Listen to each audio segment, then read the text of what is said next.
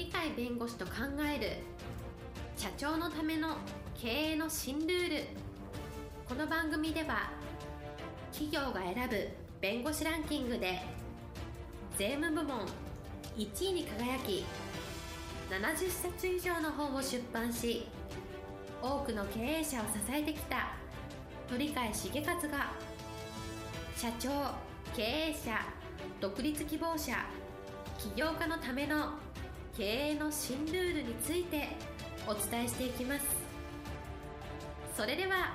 今回の番組をお楽しみください。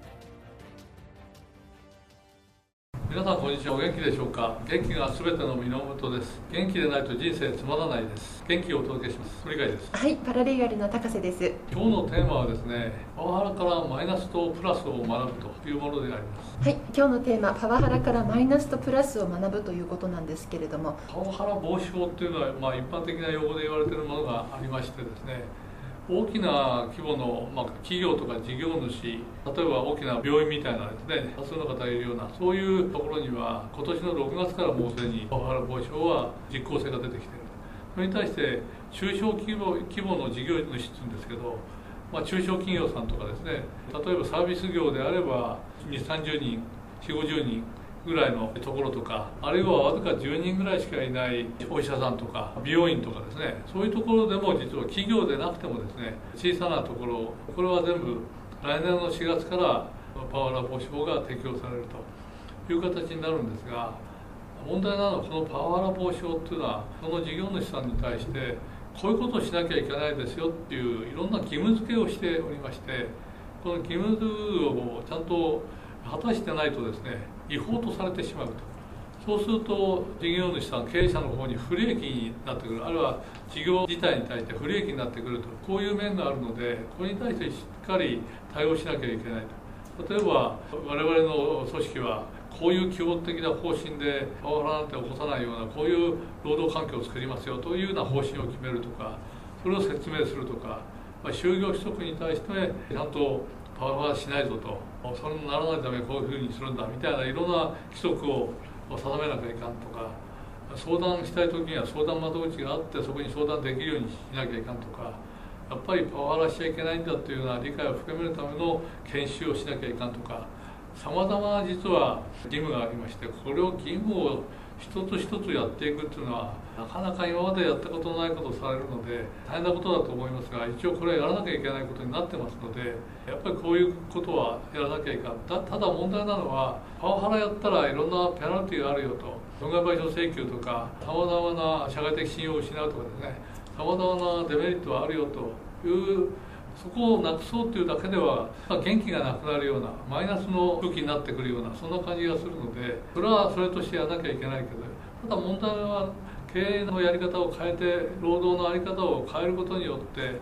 プラスの面が出てくるよっていう経営にパワーが出てくるよっていうそのパワーが出てくるようなものにやっていくっていうそのプラス面に焦点を当てながらその反面としてパワハラ的な悪い面はしないよと。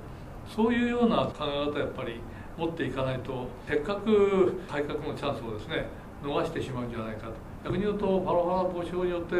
ろんな義務付けでいろんなことやらなきゃダメですねっていうそういう知識も必要ですけどそれだけでは将来その組織あるいは事業体がもっと成長してですねもっとの社会的認知を受けて将来成長ができるみたいなそういう余地をなくしてしまうのでせっかく働き方に対してパワーの使い方が悪いからダメよっていうその法律をパワーの使い方じゃあ悪いんだったらいい方向に転換しちゃおうと。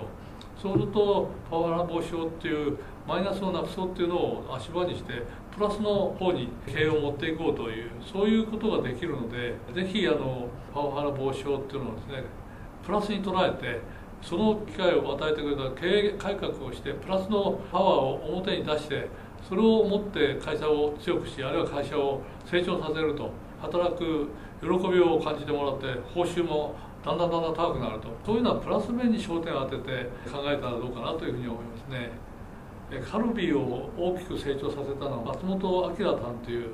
今は社長を辞めてますが元社長がいらっしゃいましてですね。今から1415年前にですかね松本さんを実は取材したことがあります。その時は日本のジョンソンジョンソンの社長をおやりになってて私のインタビューに答えてくれたんですけどそれでジョンソンジョンソンってなかなか素晴らしい我が信条という経営理念があってそれに基づいて過去にも素晴らしい事件解決をして尊敬を全世界から受けるようなことをやった会社ですけどそういう会社にいて我が信条に基づいてつまり経営理念に基づいて経営してるっていう話をずっと松本さんから聞いたんですけど印象残ってるのはジョンソンジョンソンの日本の企業に勤めてる人はみんなこの我が信条っていうので優先順位が決まっててお客さんが第一番で従業員が第二番目だとかそういう順序が決まってそれに基づいて企業行動を決めていこうっていうこういう発想のところでなんか宗教団体みたいでそのえー、我が信条っていうのは聖書みたいでこれに基づいてやってるという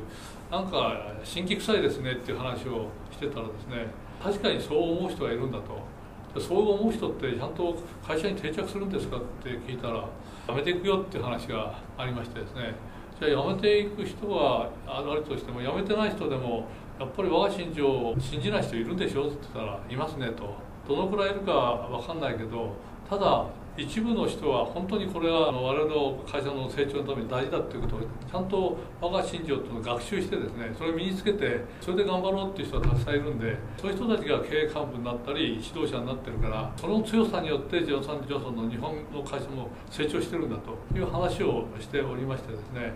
なかなか大したもんだなというふうに思ったんですがその経営のやり方をこの松本さんはジョンソンジョンソンの後にですねカルビーの方の社長にあの呼ばれましてカルを歩いて本当に大成長させてですね上場競技に持ってって大成功を収めたというふうに言われてる方ですがそのやり方も実はジョンソンジョンソンの時に学んだ我が信条と同じような発想で実はやったそうでありましてしたがってこの我が信条という経営理念それをみんながその理解して実はここには執行役員がいてこれを会社中に広げるっていう一種の僧侶みたいな役割を果たしてるちゃんとした執行役員がちゃんとおりましてですねその人にもインタビューしましたけどもそこを会社の隅々まで浸透させるっていうようなことまでやってるわけですがそのやってるだけの価値はやっぱりあるんだと。やっぱり会社のプラスのエネルギーをですねそうやって作っていっていろんな議論をする時も素晴らしいアイデアが出るとかですね困った時もそれをちゃんと乗り越えられるっていうのはプラスのパワーのためだっていうふうにお考えになっているでありましてしたがってジョンソンジョンソンもアメリカの会社の本社だけじゃなくて日本の子会社でもこの経営理念みたいなものによってそこでプラスのイメージを変えてそういうプラスのイメージでやってるような会社はおそらくマイナスのイメージであるパワハラはしないんではないかというふうに思いますのでぜひ今みたいな形でパワハラ防止法ができたからといって防止も大事ですけど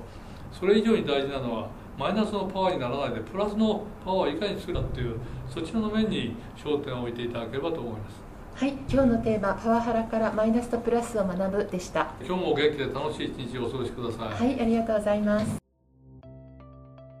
本日の番組はいかがでしたか？この番組は毎週月曜日7時に配信いたします。それでは次回の配信を楽しみにお待ちください。